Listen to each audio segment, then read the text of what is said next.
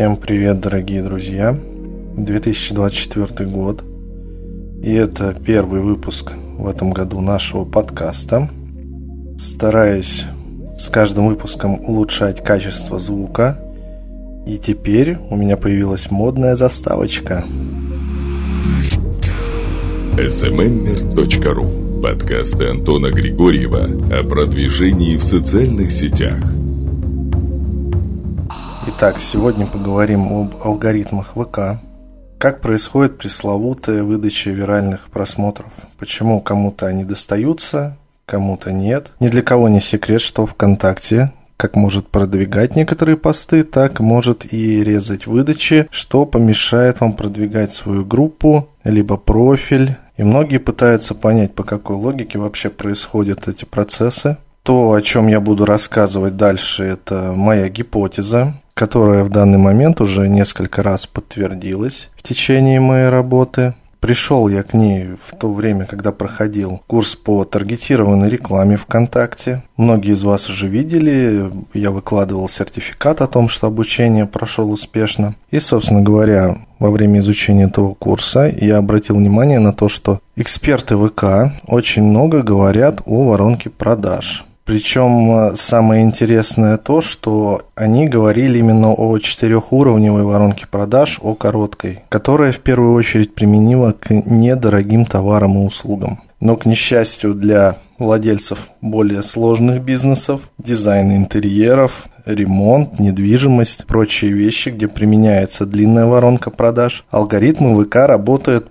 по короткой. И, соответственно, здесь вы уже будете сталкиваться с некоторыми трудностями в продвижении своего бизнеса. Но это не значит, что вы не сможете продвигать его так же, как делали это раньше. А я буду рассказывать, каким образом применяется воронка продаж ВКонтакте. И как я уже говорил, повторюсь, в этом курсе я пришел к пониманию того, что ВК и его алгоритмы очень плотно работают с короткой воронкой продаж. И здесь нас даже интересует не 4 уровня этой воронки, а по большому счету 2. Потому что ВК всех пользователей, которые есть, делит на два типа. Это холодная аудитория и аудитория, которая уже горячая, скажем так, которой интересны ваши услуги. Какова же логика выдачи ваших постов с точки зрения алгоритмов ВКонтакте? Вы выкладываете свой пост, и алгоритм решает, показывать его вирально, либо же показывать только подписчикам вашей группы. И вот здесь вот мы сразу понимаем, что выкладывая коммерческий контент, попытки продажи, показ своих товаров, ВКонтакте считает, что это уже контент для потенциально горячей аудитории, которая либо заинтересовалась вашим товаром, либо покупала его ранее. Ну и, естественно, те, кто покупали ранее, посоветуют вас своим друзьям. Все эти три типа аудитории – это то, кому ВКонтакте будет показывать ваш коммерческий контент. Некоммерческий контент получает виральные охваты. Именно с точки зрения алгоритмов ваши товары интересны именно вашей горячей аудитории.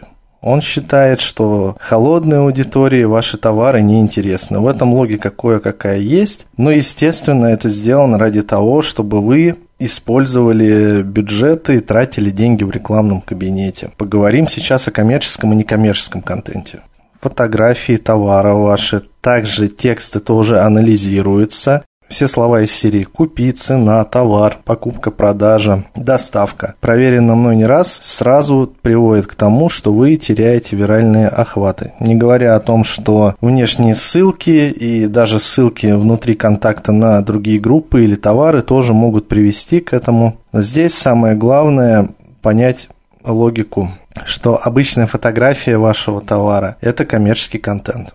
А если сфотографировались вы, и в руках у вас ваш товар, вы пишете какой-то нейтральный текст, где просто рассказываете о том, что это такое, без всяких призывов покупать и прочих-прочих вещей, это контент не коммерческий. И, соответственно, ваша задача в ведении группы поймать баланс между коммерческим и некоммерческим контентом, чтобы привлечь виральные охваты и новых подписчиков в свою группу, либо же показать свои товары на подписчиков вашей группы. Ну и повторюсь, если же вы хотите показать свои товары людям, которые вашу группу никогда не видели, не знают о ней, то добро пожаловать в рекламный кабинет. Как я уже говорил, то, о чем я сейчас рассказал, это всего лишь моя гипотеза, но учитывая то, сколько у меня групп, клиентов, я ее постоянно тестирую и постоянно нахожу подтверждение тому, что она рабочая. Естественно, бывают исключения. Бывает, когда откровенно коммерческий контент по каким-то причинам получает виральные охваты. Бывает, что и откровенно некоммерческий контент их не получает. Но я это скорее свожу к ошибкам алгоритма, потому что они все-таки автоматические. И какой-то контент он может воспринимать как продажный, а какой-то контент, который явно продажный по ошибке, может выдать в виралы. Ну и опять же, здесь может быть дело и не только в ошибках, а в том, что ваш контент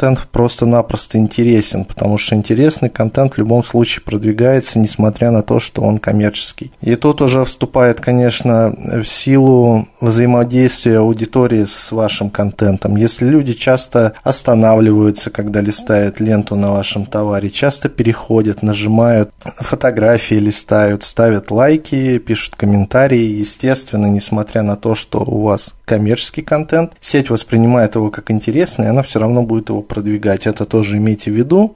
Ну и сегодня выпуск будет короче, чем обычно. Поздравляю всех с прошедшими праздниками. Всем огромное спасибо за внимание. Слушайте мои подкасты на Яндекс Музыке, в Apple Music, ВКонтакте и на других сервисах, где они вам будут попадаться. Если у вас будут возникать какие-то вопросы, обязательно пишите мне в личку. Вместе мы придем к тому, что поймем, как же работают алгоритмы всех социальных сетей. Всем спасибо за внимание и пока.